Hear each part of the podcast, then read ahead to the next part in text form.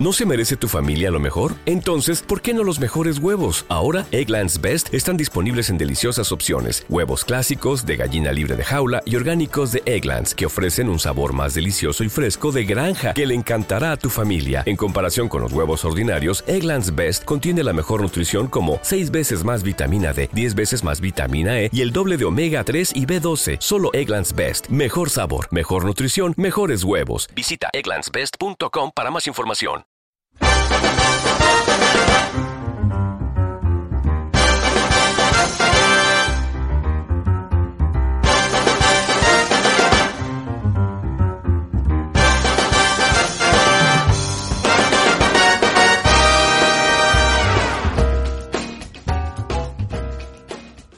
Muy buenas, queridos oyentes, ¿qué tal? ¿Cómo estáis? Eh, ya sea el momento del día en el que nos escuchéis, bienvenidos a un nuevo programa especial para fans. El programa número 20, el vigésimo de esta serie de programas que solamente podéis escuchar si sois fans de Habla de Cine.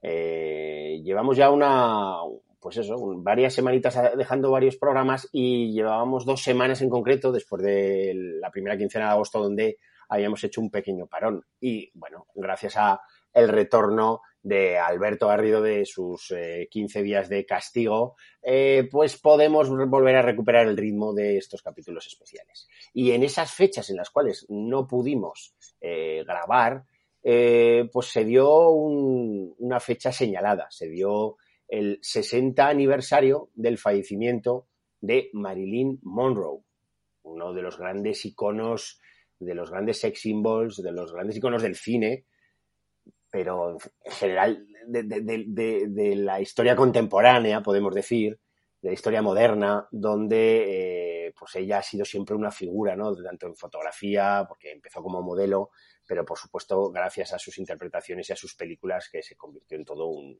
absoluto icono ¿no? de, la moda y, como digo, del cine.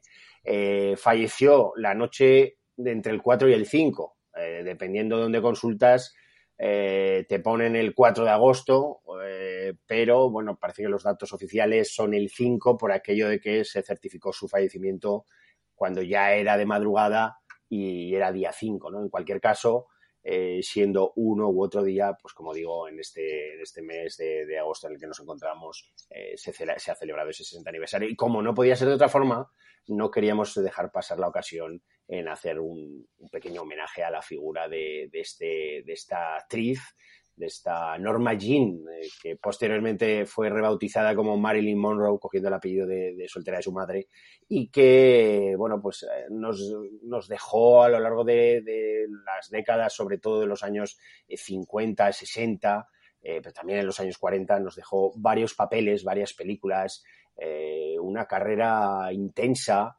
pero que lamentablemente pues eh, se acabó muy pronto, ¿no? dados pues por distintos factores que, luego, que luego hablaremos. Eh, se habla de consumo de barbitúricos, eh, se habla también de ciertos problemas psicológicos, incluso mentales de, la propia actriz, sus distintas relaciones, un poco mm, las, las presiones a las cuales ella estaba sometida, ¿no? Dado pues el ser alguien tan, tan, tan absolutamente conocido, ¿no? Bueno, muchos de los factores eh, que pudieron afectar y que llevaron, pues como todos sabemos, a, ese prematuro fallecimiento en el año 62.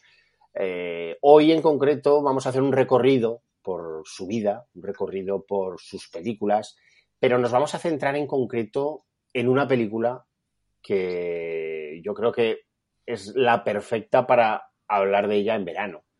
La tentación vive arriba, la película que Billy Wilder nos dirigía en 1955 y en la que, bueno, pues luego entraremos al detalle en ella, ¿no? Donde aquí ese, ese hombre casado que manda al hijo y a la mujer al pueblo y se, quede, se queda él trabajando, ¿no? Y claro, con la mala suerte de tener una vecina de la belleza de Marilyn Monroe eh, encima suyo, ¿no? Y bueno, pues la, la tentación que tiene el, hombre ¿no? en torno a, esa, mujer. Alberto Garrido, muy buenas, bienvenido de nuevo a un nuevo programa especial, que además es uno en concreto que tú tenías especial ganas. Pues sí, Alfonso. Buenos, buenos días, buenas tardes, buenas noches, depende de cuándo nos escuchen, ¿no?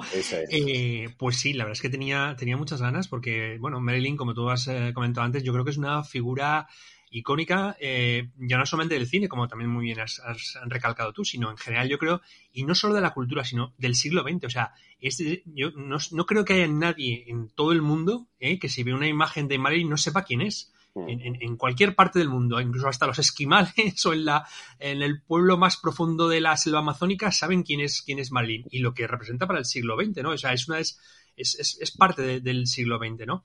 Y, luego, aparte de, por supuesto, de lo que es em, lo que simboliza o representa dentro de la historia del siglo XX, como amantes del cine, como eh, cinéfilos, pues a mí Marilyn, aunque también lo decías tú, tuvo una carrera cinematográfica breve pero intensa, eh, ver cualquier película de, Marilyn en la que aparezca es que es, es algo especial, es, es, como, magia, ¿no? Yo creo que, la relación que tenía Marilyn con la cámara, no sé si alguien, alguien ha llegado a tenerla, ¿eh? Porque eh, es, eh, bueno, lo cuentan muchos compañeros de, trabajo suyos, muchos actores y algún que otro director, como por ejemplo Billy White, del que, del que hablaremos luego un poquito más tarde, que, a lo mejor pues era una persona mm, difícil con la que trabajar porque pues, eh, pues debido a también a problemas, pues lo que comentábamos antes de, de, algunas pastillas que tomaba para dormir o para no dormir y de algún otro algún otro consumo que, hacía, pues eh, le costaba, hay veces que le costaba recordar las líneas, que llegaba tarde. O sea,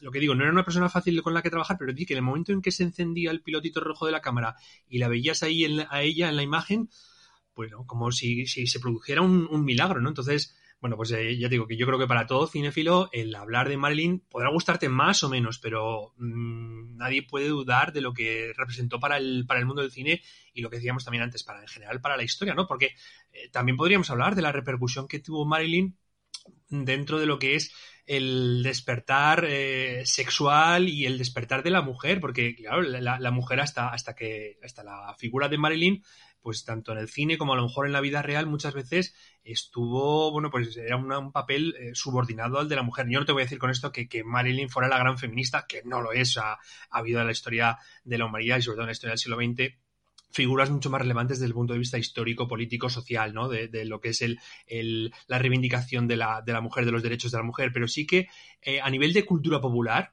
yo creo que, que, que Marilyn hizo mucho por decir, bueno, pues eh, mm, aquí estoy yo, soy mujer y, tengo, pues eso, mm, mi manera de, actuar y de comportarme. O sea que eh, también contribuyó, ¿no? Yo creo que de alguna manera a, pues lo que comentábamos antes, a esa reivindicación de los derechos de la mujer, ¿no?